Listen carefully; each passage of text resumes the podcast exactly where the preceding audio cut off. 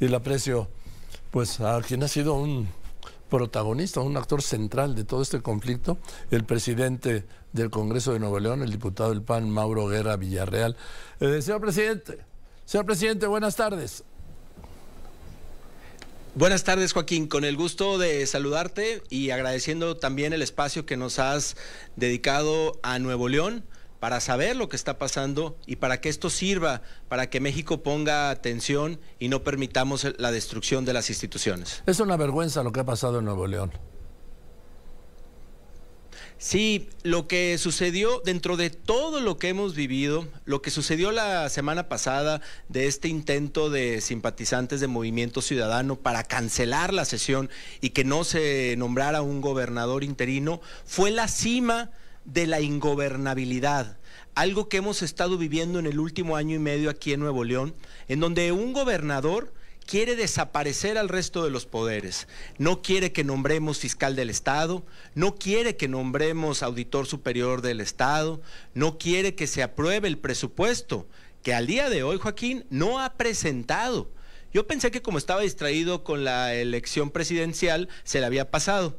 Pero ahora que ya está como gobernador ratificado por este Congreso del Estado, no ha dado la primer señal para venir y cumplir con su obligación constitucional, que ya está fuera de tiempo, de presentar un presupuesto. ¿Cuándo vence el plazo? Pero a pesar de esto, el plazo venció el 15 de noviembre, que era cuando él andaba en campaña, y el encargado del despacho, Javier Navarro, tampoco lo trajo. Y entonces hoy Nuevo León tiene la incertidumbre de si va a haber un presupuesto o no para el 2024.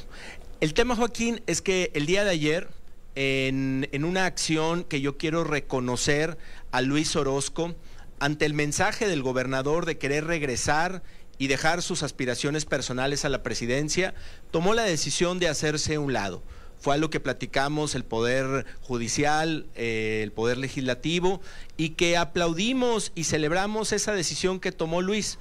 Por eso el mismo día de ayer el Congreso autorizó esa mm, renuncia que presentó Luis Orozco como gobernador interino y inmediatamente después pues autorizó la petición de Samuel de regresar.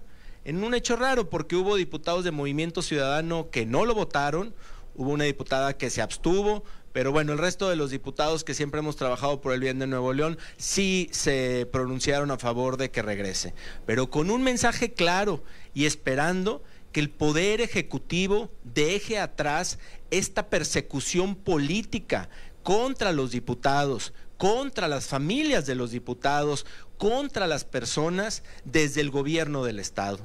Hoy Nuevo León requiere la atención total del gobernador a resolver la crisis de inseguridad, la crisis de medio ambiente. Tenemos la peor calidad del aire de toda Latinoamérica y hay casas que todavía no tienen el servicio de agua 24 horas.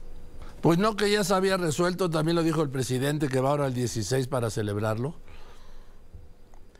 Joaquín, vienen el 16 a abrir por quinta vez el acueducto 2 no lo han podido terminar y lo han promovido en informes de gobierno, en comerciales pagados con recursos de los ciudadanos. Ha sido una cantidad de mentiras y engaños, pero repito, Ojalá y con lo que hicimos el día de ayer, de hacer un llamado a la civilidad, a concentrarnos por Nuevo León, ahora sí, el 16 que venga el presidente, sí venga a abrirlo, no a volver a anunciar algo. Y que estos problemas que han estado pasando en Nuevo León y que son parte de esta crisis de ingobernabilidad y de falta de responsabilidad para resolver los problemas queden atrás. Hay algo que yo he aprendido en política, Joaquín, y que es importante que todos hoy entendamos. En la política no puedes ganar todo. En una política verdaderamente democrática no puedes perder todo. Pero además, en política democrática, nada es para siempre. Nosotros estamos a menos de un año de terminar como diputados locales. A Samuel ya nada más le quedan cuatro años de gobernador.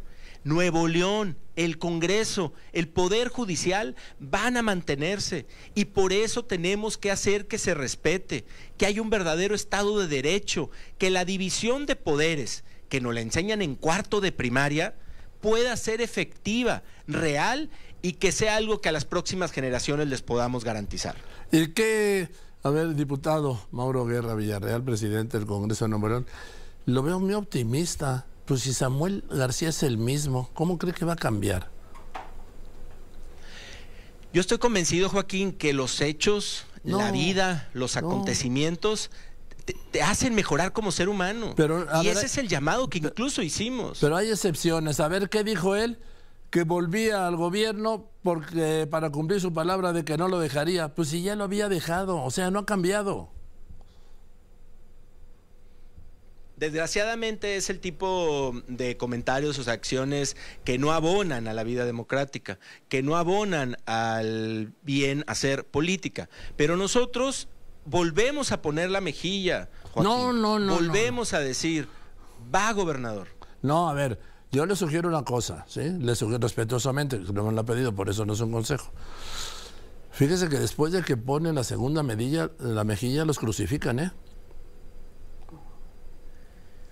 Nuevo León vale la pena, Joaquín. Nuevo León merece gobernabilidad.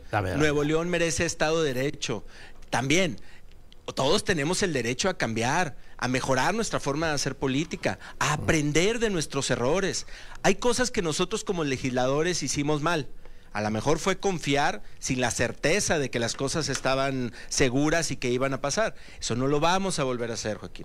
A lo mejor vamos a tener que entender que la negociación, el diálogo, los acuerdos tienen que ser de manera diferente para que después no estén difamando y levantando falsos testimonios. Nos acusaban de pedirle la fiscalía de pedirle al auditor superior del Estado, de pedirle 2.500 millones para los municipios cuando son facultades del Congreso.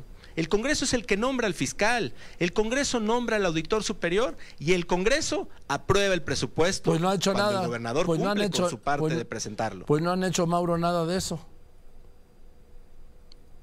Porque está judicializado por nuestro gobernador. Por eso esperamos también que la Corte se pronuncie en estos temas para que reafirme la certeza jurídica. Igual como nos dijeron que sí era el Congreso del Estado el único responsable de nombrar a el gobernador interino, se nombró, estuvo en funciones dos días y medio sin recibir el respaldo de los secretarios de Estado, sin recibir el respaldo de la fuerza pública estatal, pero ratificado por la Corte, avalado y siendo el gobernador que pasó a la historia con dispuesto a hacerse a un lado para la gobernabilidad de Nuevo León. Por eso el llamado al Ejecutivo a que también se ponga a la altura de Nuevo León y no de los intereses personales. Que se ponga a la altura de este Nuevo León que es ejemplo nacional, que podemos demostrar que con Estado de Derecho y con respeto a la democracia se puede vivir bien, respetando la correcta división de poderes y que nadie se sienta por encima de la ley. Gracias, presidente. Gracias. Buenas tardes por contestarme. A tus órdenes, Joaquín, y vamos porque a Nuevo León le vaya bien. Gracias y hasta la próxima crisis. Gracias. Es el presidente, es el presidente del Congreso de Nuevo León, sí, que se le aprecio mucho que me haya contestado. Mauro, muchísimas gracias.